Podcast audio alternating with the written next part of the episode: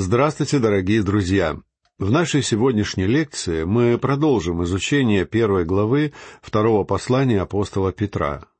В начале этой главы апостол говорит о том, что глубокое и полное познание Бога и нашего Господа Иисуса Христа является основанием, на котором строится христианский характер.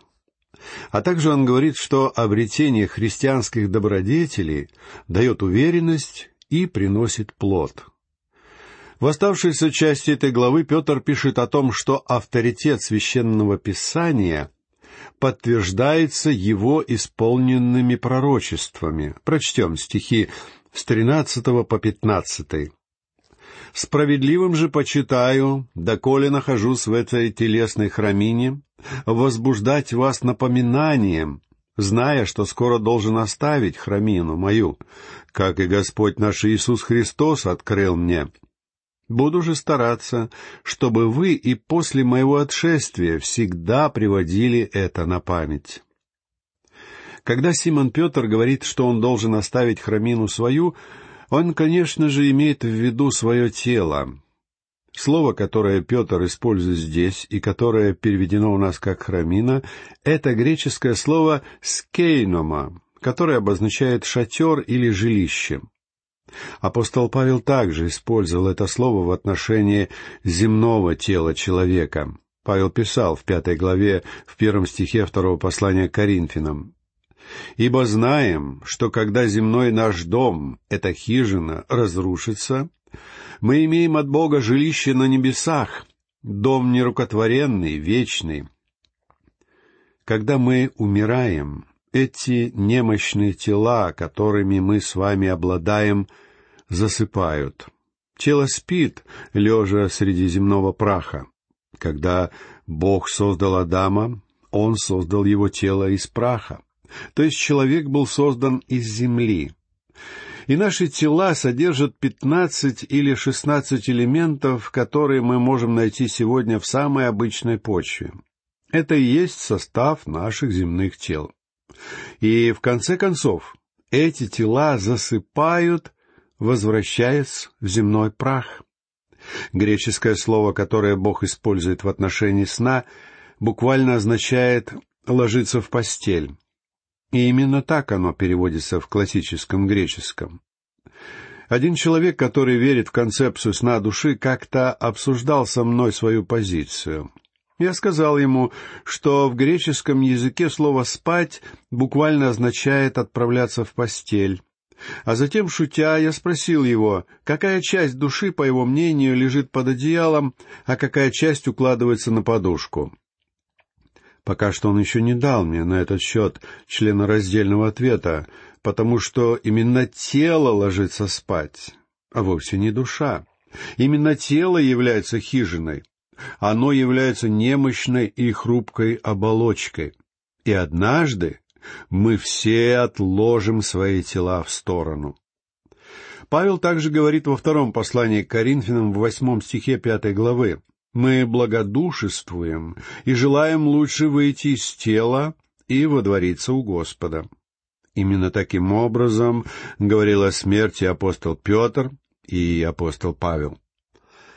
Эта немощная храмина, в которой мы все живем, однажды будет положена в могилу. Это тело как бы засыпает, однако наша душа никогда не умирает. И, конечно же, душа никогда не воскресает из мертвых, потому что она никогда не умирает. Вот почему слово «воскресение» относится только к телу. В греческом языке термин «воскресение» — это слово «анастазис», которое переводится как «вставать» или «подниматься на ноги», и вполне очевидно, что это слово имеет смысл, применимый только к телу. Апостол Петр пишет свое послание, предвидя свою скорую кончину. И он говорит, что в свете его приближающейся смерти ему хочется представить нам определенные истины, которые мы должны хранить в памяти. И одна истина, которую он акцентирует особым образом, это достоверность Слова Божьего. Рассматривая оставшуюся часть этого послания, я хочу сделать это в свете одной интересной концепции, которую не так сложно понять человеку любой подготовки. Дело в том, что в мире сегодня незримо действуют две основные силы — центробежная сила и центростремительная сила. Центробежная сила действует и толкает объект в направлении от центра. И если вы привяжете мяч к веревке и начнете вращать его вокруг себя, мяч будет натягивать веревку, стараясь вырвать ее у вас из рук. Центростремительная сила действует в корне противоположным образом. Она тянет объект по направлению к центру или к оси вращения. И Петр говорит об этих двух конфликтующих между собой силах в отношении слова Бога. Существует центробежная сила, которая направлена в мир, в котором мы с вами сегодня живем. Эта сила уводит нас от слова Бога. Но, слава Богу, друзья мои, существует также и центробежная сила, которая может уводить нас от мирской системы.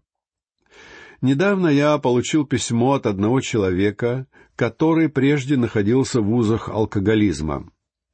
Он засвидетельствовал, что когда он начал слушать наши лекции по Библии, Слово Божье начало уводить его от выпивки и мирских соблазнов, направляя к Богу. Петр уже сказал нам, что мы должны сделать наше призвание и избрание более прочным и твердым. Но также он говорит, что хочет, чтобы мы знали, что обладаем авторитетом, на который можем положиться.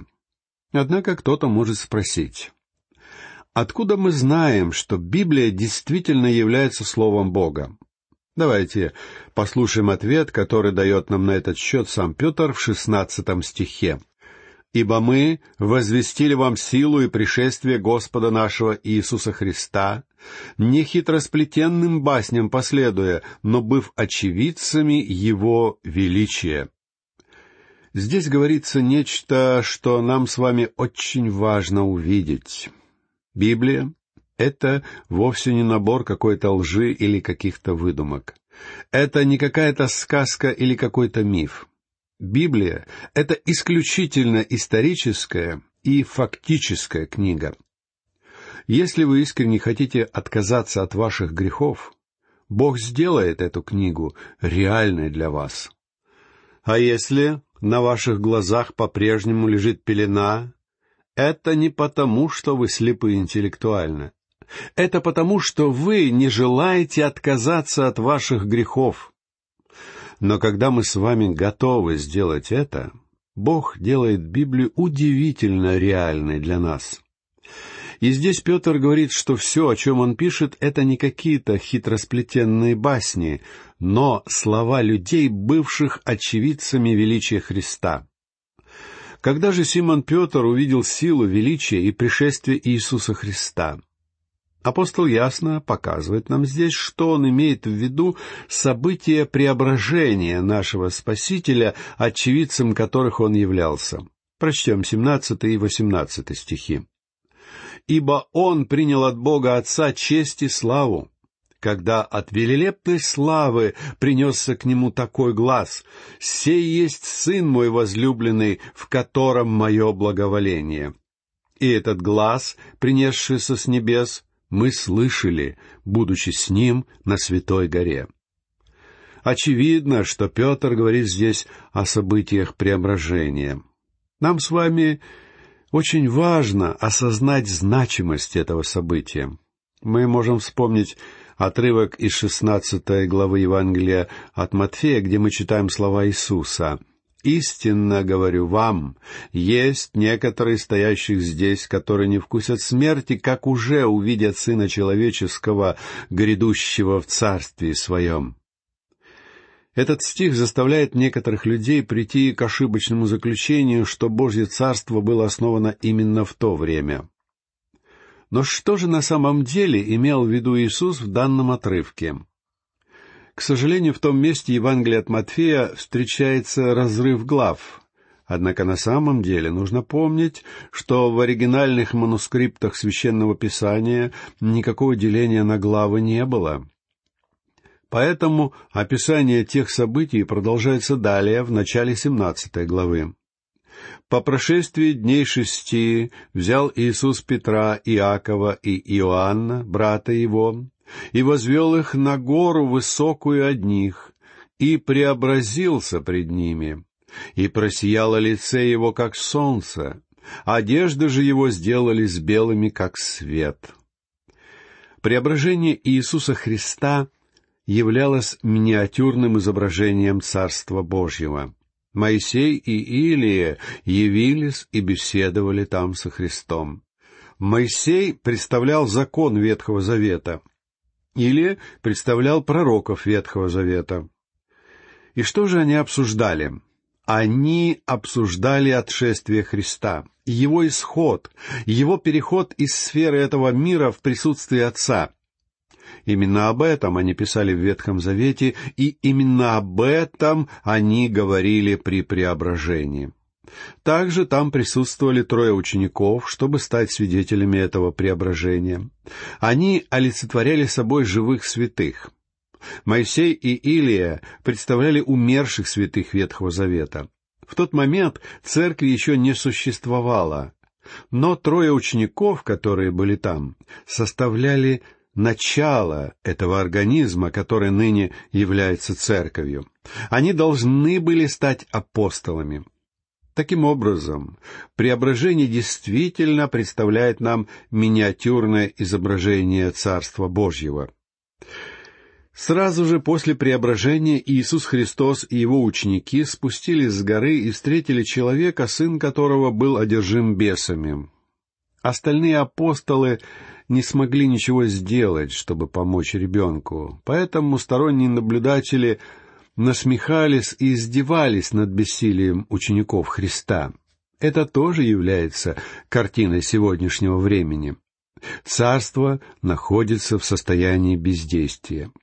Иисус Христос восседает одесную Бога, и все ветхозаветные и новозаветные святые, которые умерли прежде, пребывают с Ним. А в это время здесь, на земле, мы, живущие ныне христиане, пребываем в одержимом бесами мире. А если вы сомневаетесь в этом, все, что вам нужно сделать, чтобы убедиться в справедливости моих слов, это открыть газету или включить телевизор. В мире царит чудовищный хаос, и церковь, которая должна нести людям весть надежды и могущества, не помогает этому угнетенному бесами миру. И в результате церковь подвергается насмешкам и в каком-то смысле совершенно обоснованно, потому что она не занимается делом Отца так, как она должна это делать. Здесь Симон Петр говорит, что он был с Господом Иисусом на горе Преображения. Он был одним из очевидцев. И теперь в девятнадцатом стихе он произносит весьма странную вещь. «И при том мы имеем вернейшее пророческое слово, и вы хорошо делаете, что обращаетесь к нему как к светильнику, сияющему в темном месте, доколе не начнет расцветать день и не взойдет утренняя звезда в сердцах ваших. И притом мы имеем вернейшее пророческое слово, говорит апостол. Когда Петр использует слово «пророческое», он не обязательно имеет в виду предсказание будущего, хотя этот аспект, конечно же, тоже подразумевается в данном понятии. Апостол имеет в виду все Слово Божье, потому что говорит о священном Писании как о Слове, данном самим Богом. Дело в том, что пророки, как Петр ясно продемонстрирует в следующем стихе, были гораздо больше, чем просто секретарями, которые бездумно записывали слова под диктовку Бога. Наоборот, они выражали свои собственные чувства и мысли. И тем не менее, через всех тех людей, которые участвовали в создании священного писания, Бог был способен передать свою полную волю и свое истинное слово. Именно это и делает данную книгу поистине чудесной. То есть Слово Бога является божественным произведением. Но, несмотря на это, данная книга является также в полной мере земной. Точно так же, как Господь Иисус был одновременно и Богом, и человеком, Библия является одновременно божественной книгой и книгой земной. Она имеет дело с жизнью человека, касаясь самых обыденных мелочей и деталей этой жизни. И тем не менее, это сам Бог обращается к человеку, пользуясь языком, который все мы способны понять. Многие люди думают, «О, если бы я только был тогда вместе с Петром! Если бы мне только довелось увидеть все то, что видел апостол Петр!» Друзья мои, вы имеете нечто неизмеримо превосходнейшее. Вы имеете слово самого Бога. И если вы откроете свое сердце и позволите ему говорить, оно будет обращаться непосредственно к вам. Иметь слово Бога гораздо лучше, чем видеть собственными глазами и слышать собственными ушами. Слово Бога — это свет, светильник, источник света точно так же, как солнце на небе. Это центростремительная сила. Точно так же, как солнце дает свет, посылая его во Вселенную, так и Слово Божье излучает свет, силу и власть. Это единственное осязаемое сверхъестественное явление, которое мы имеем в этом мире сегодня. Слово Бога — это единственное физическое чудо, которое мы имеем от Бога в наши дни. И это будет так до тех пор, пока Иисус не придет, доколе не начнет расцветать день и не взойдет утренняя звезда в сердцах ваших, как пишет Петр. Иисус назван звездой светлой и утренней в книге Откровения в шестнадцатом стихе двадцать второй главы. До самого его пришествия его слово будет являться центростремительной силой, распространяющейся по миру и уводящей людей от мирской системы к Богу. Какую удивительную картину мы с вами видим здесь. Далее прочтем девятнадцатый и двадцатый стихи. «И притом мы имеем вернейшее пророческое слово, и вы хорошо делаете, что обращаетесь к нему, как к светильнику, сияющему в темном месте, доколе не начнет расцветать день и не взойдет утренняя звезда в сердцах ваших, зная прежде всего то, что никакого пророчества в Писании нельзя разрешить самому собою. Симон Петр говорит здесь о том, что мы должны знать прежде всего. Слово «знать» подразумевает знание, которое приходит не только из Слова Бога, не только из фактов, которые могут быть установлены. Если вы честны в своем сердце, вы можете удостовериться для себя, действительно ли факты в Библии достоверны или же нет. Но все эти истины — это то, что вы можете познать посредством Святого Духа, делающего их реальными для вас. Как я уже говорил ранее, я давно миновал стадию, когда мне хотелось, чтобы кто-то доказал мне достоверность Библии. Когда я учился в колледже, я хотел, чтобы мне доказали правоту и истинность священного писания. Поэтому, если мне доводилось узнать, что археологи откопали где-то какие-то артефакты, которые подтверждают определенные библейские события, я был готов прыгать от радости и хлопать в ладоши, как ребенок. Но более я уже не делаю этого. Мне уже не нужны никакие находки археологов, чтобы доказать достоверность Библии. Сам Дух Божий сделал Слово Бога реальным для меня и для моего сердца. Я знаю, что в Божьем Слове сокрыта потрясающая сила. Я получаю письма из самых разных уголков мира, в которых мои слушатели свидетельствуют об этом факте. В Слове Бога заключено потрясающее могущество, и это нечто, что мы можем знать а факты, подтвержденные Святым Духом, делают все это удивительно реальным для нас. Причем Петр добавляет, что никакого пророчества в Писании нельзя разрешить самому собою. Основная идея, которую формулирует здесь Петр, это что ни одна строка священного писания не должна толковаться без учета и в отрыве от других отрывков, посвященных данной теме. Именно по этой причине я так категорично выступаю против идеи о том, что можно брать отдельные, избранные стихи Писания и создавать на одном стихе целые доктрины и учения. Если вы не можете сделать так, чтобы все остальное Писание подтверждало вашу доктрину, тогда вам лучше придумать новую доктрину. Я думаю, что хорошей иллюстрацией этого будет разница между ездой на хорошем автомобиле с четырьмя массивными колесами и ездой на велосипеде с одним колесом. Если вам доводилось видеть выступления акробатов — которые катаются на одноколесных велосипедах, вы, наверное, заметили, что им приходится проделывать множество самых невероятных движений и маневров, чтобы сохранить равновесие на одном колесе. Как-то я смотрел в цирке выступление одного такого артиста. Но внезапно его колесо выскользнуло из-под него, и он упал на землю. Поверьте мне, это было жалкое зрелище. И я подумал, что есть также много христиан, которые живут подобным образом.